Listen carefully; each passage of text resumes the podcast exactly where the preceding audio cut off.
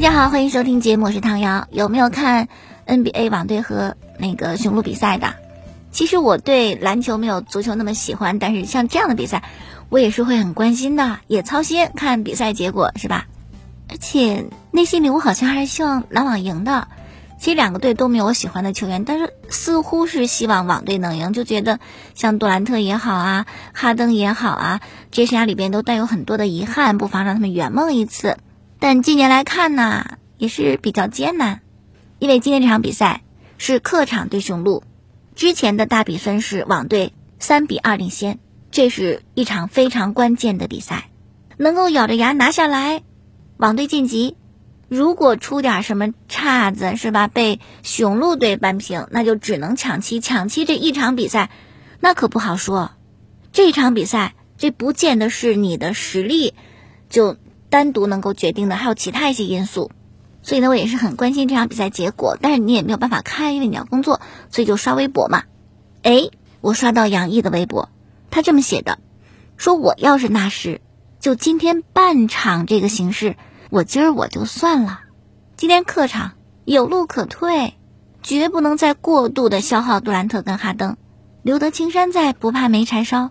要我，我下半场我就收兵，我回主场抢七，我再跟你决胜。但反过来，你今天就死拼，你消耗巨大，让你最后没赢，你再回去抢七，五天之内第三场太累，这情况很难设想。当然了，我也不是那什，我说了也不算，我就随便说说。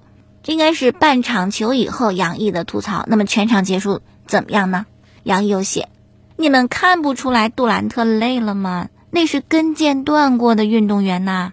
这球是硬挺着，他也赢不了的球，非得打到剩五分钟，输了二十分你才换人，啊？这哈登、杜兰特这个劳动强度啊，一个是过去两场八十八分钟，一个是过去三场一百三十分钟，那都累成啥样了？然后天去抢七，哎呀，这教练也绝了。但这个就是纳什的一个问题，他就特别相信我这波人能撑，我硬挺着，我千万不能换。也许我不换，再过两分钟我们就能怎么怎么样？他的一种思维方式吧，或者一种性格是吧？我就想尽早赢下来，我不给我退路，我就想死拼。但是今天没拼成啊，那抢七就真的是有很多的悬念。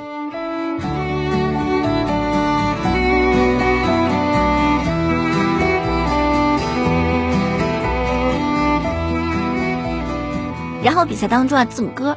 这字母哥垫脚欧文以后，又引发吐槽的事儿，就他罚球磨磨唧唧，时间特别长，哈登都看不下去了，都等烦了，向裁判抱怨。如果你看比赛或者你在网上看那个视频或者动图什么的啊，字母哥就拍拍球啊，然后呢，调整调整身体的姿势和状态。不仅是网队队员，现场观众都不满意，现场观众多数是主场的呀，雄鹿的观众都嫌烦，有球迷就吐槽。我都跑完一百米了，你球还没发完呢。但这个你也只能是抱怨一下，人家没错是吧？也没哪个规则具体说你要罚球的话，在多少秒之内要罚出去的。所以理解是吧？是你还可以跟着学这些小伎俩，然后你的心态要非常平和。人家不急，你急你不就输了吗？你急什么呢？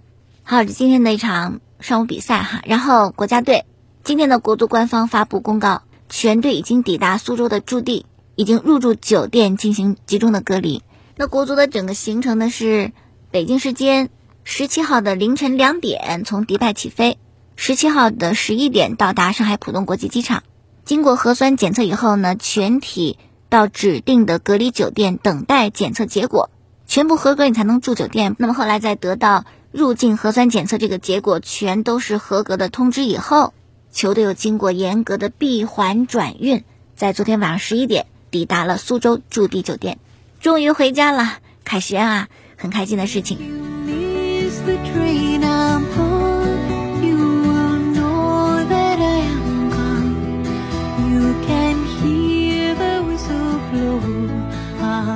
好，下面我们说欧洲杯，球迷会很喜欢欧洲杯的，给生活增添了很多的色彩，有事儿干了，有球看，是吧？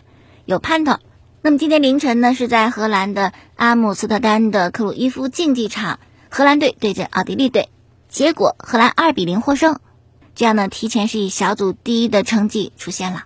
奥地利夸荷兰，荷兰是冠军，但是在赔率上，荷兰并没有法国那么被看好啊。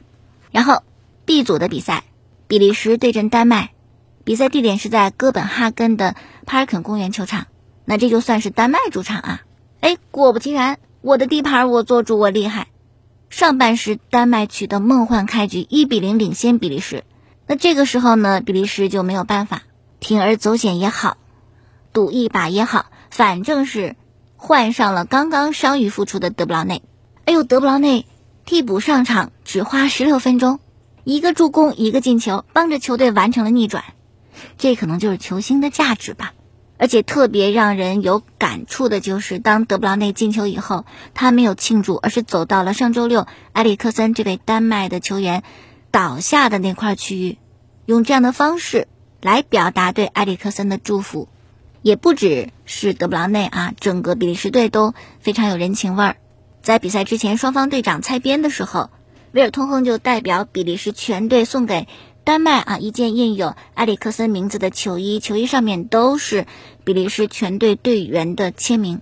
而且还有一个很感动的点，就是在比赛进行到十分钟的时候，当局主裁吹停比赛，全体球迷和球员起立一起鼓掌，把掌声送给正在休养的埃里克森。为什么是第十分钟呢？因为埃里克森穿十号球衣嘛。所以有温度的足球会。更令人动容和能够留在我们的心里。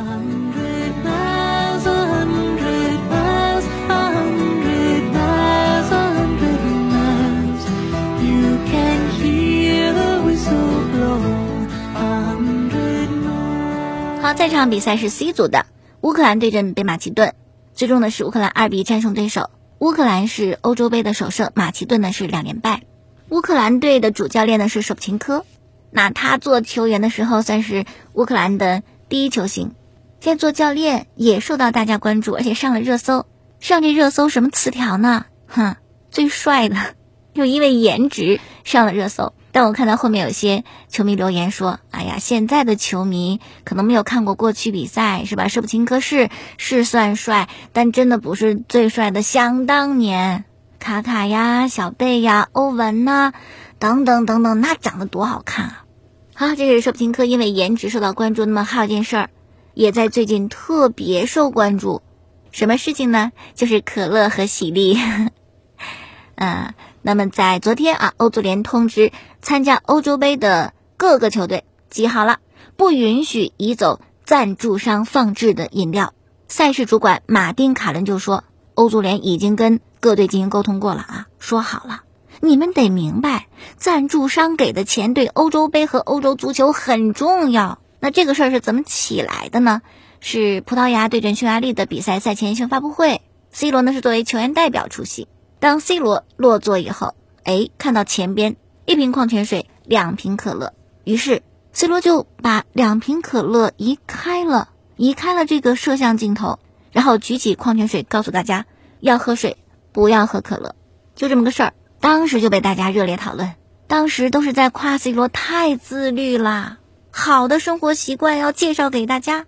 但是在一片夸赞 C 罗声音的同时，你们忘记了受害者可乐吗？人家那个股票跌的，市值跌的是吧？C 罗的想法可能是对的，好的生活习惯，别喝碳酸饮料。但在那个场合，你好像不应该这么做吧？你是没有权利移开赞助商的金主。更糟的是，一发不可收，还有模仿的，学着这个 C 罗，你可乐，我把啤酒移开。哎呦，你们都这么自律呀？你们生活当中真这么自律吗？你们要给自己弄人设，要在新闻发布会去移开赞助商的产品吗？你确定这合规吗？所以说呢，欧足联就有这么一个正式通知嘛，不准再移了，收拾不了了，简直是。那当欧足联这个通知出来以后呢，网上有一个投票。你支持这个决定吗？是支持还是反对？目前来看，支持者两万多人啊，二点二万；反对者五千九百七十六人。有感而发。其实事情很明白，你不管是移开可乐还是喜力啤酒，这都是明显的违规行为，因为这些不是平白无故摆在你面前，摆在这个台子上，他们是欧洲杯的赞助商。作为欧洲杯的参赛队员，你当然应该尊重赞助商啊。别说你参赛队员了，你看欧洲杯这些官员，他要不要尊重赞助商，是吧？所以刚开始统一口径说球员好自律，这个真的很荒唐。你们把赞助商的利益放在哪里？而且竟然还有人说，赞助商的钱又没给球员个人，球员想挪就挪，不会吧？就我可以理解你支持这些球员，但是你的这个思考能力又因为你的喜欢就会降低吗？没有赞助，哪来的足球联赛？没有联赛可踢，你上哪看球星去？而且这个赞助费是用在各个层面上的，它会帮助到体育运动和体育比赛的运作，甚至一些这个体育基础设施的建设。没有赞助商，真的是很难的。所以你怎么可以不尊重赞助商呢？更被打脸的是，C 罗不是强调吗？咱不喝可乐，咱喝水啊，咱们自律。结果，英国媒体《太阳报》挖了很多 C 罗自个打自个脸的例子，说你过去没少为那不健康的食品代言呐。你代言过可乐呀，你代言过那些所谓的垃圾食品呐，比如二零零六年。C 罗为可口可乐公司代言过，而且参加了可乐的广告拍摄。当时是广告里一滴巨大的可乐落进了 C 罗嘴里，而且发出光芒，然后 C 罗就进球了。此外呢，C 罗还代言过肯德基，啊，当时广告里的 C 罗大口吃炸鸡，那个香啊，观众看的非常有食欲，我也要去买。这个代言呢是一三年到一六年，代言费是一百六十万英镑。此外呢，C 罗也代言过巴西的一款啤酒。还有一种饮料叫做说可力，打脸 C 罗的是英国媒体《太阳报》，接着还写，C 罗年轻的时候特别喜欢喝可乐，以及其他碳酸饮料，早餐都不忘喝两口。曼联名宿吉格斯也说，C 罗太喜欢喝碳酸饮料了，为此我跟他吵过架。年轻时的 C 罗呀，桀骜不驯，压根儿不买前辈的账。我告诉过他，你不能这么做，C 罗根本不听，我行我素。有场比赛进了三个球，上演帽子戏法，然后走到我面前说：“吉格斯，你看见没？喝可乐我也能进球啊！我想喝什么就喝什么。所以有时候不要立人设，你立了人设可能会塌房的，会扒出你的过去。”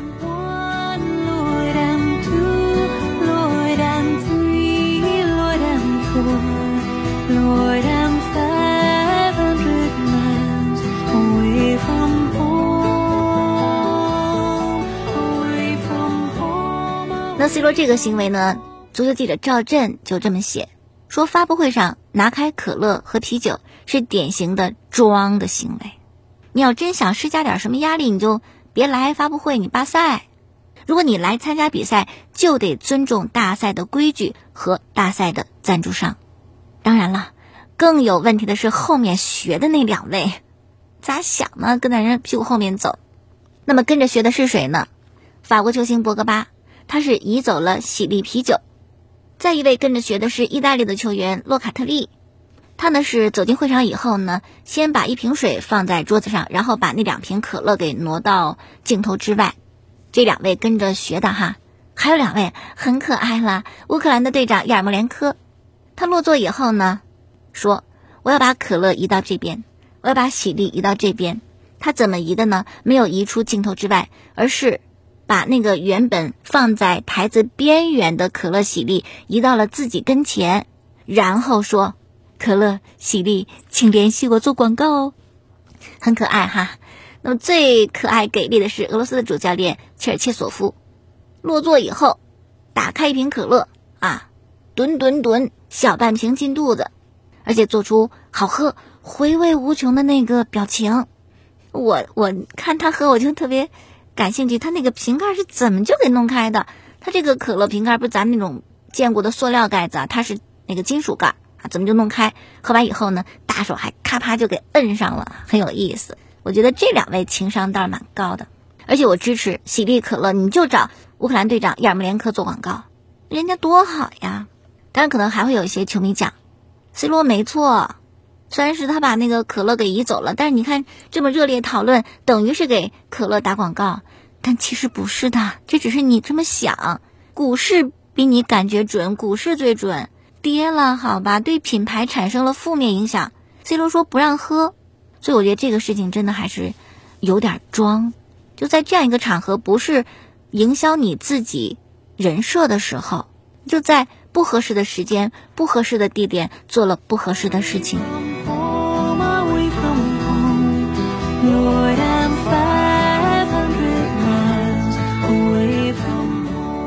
好，继续来看啊。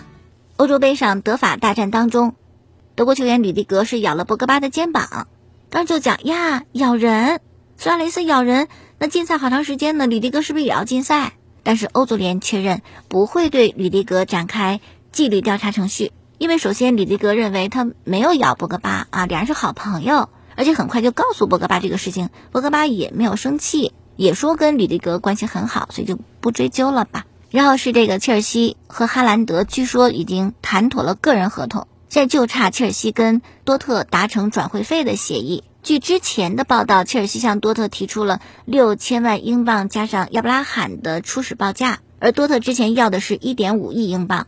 不过呢，正好多特也非常喜欢亚布拉罕，所以说钱家人这个应该也也可能成哈。还有就是离开皇马的拉莫斯，据说正在跟一家大的欧洲俱乐部进行谈判。哦。欧洲大俱乐部哈，那么他潜在的那几个下家当中，就感觉可能会是大巴黎吧。那么拉莫斯想要的年薪是税后一千五百万欧元，还要加两千万欧元的签字费，要的可不低呀。好了，那今天就说这么多，感谢大家收听节目。之外，可以在网络上听节目，蜻蜓、荔枝、喜马拉雅搜索“唐瑶说体育”。明天我们再见。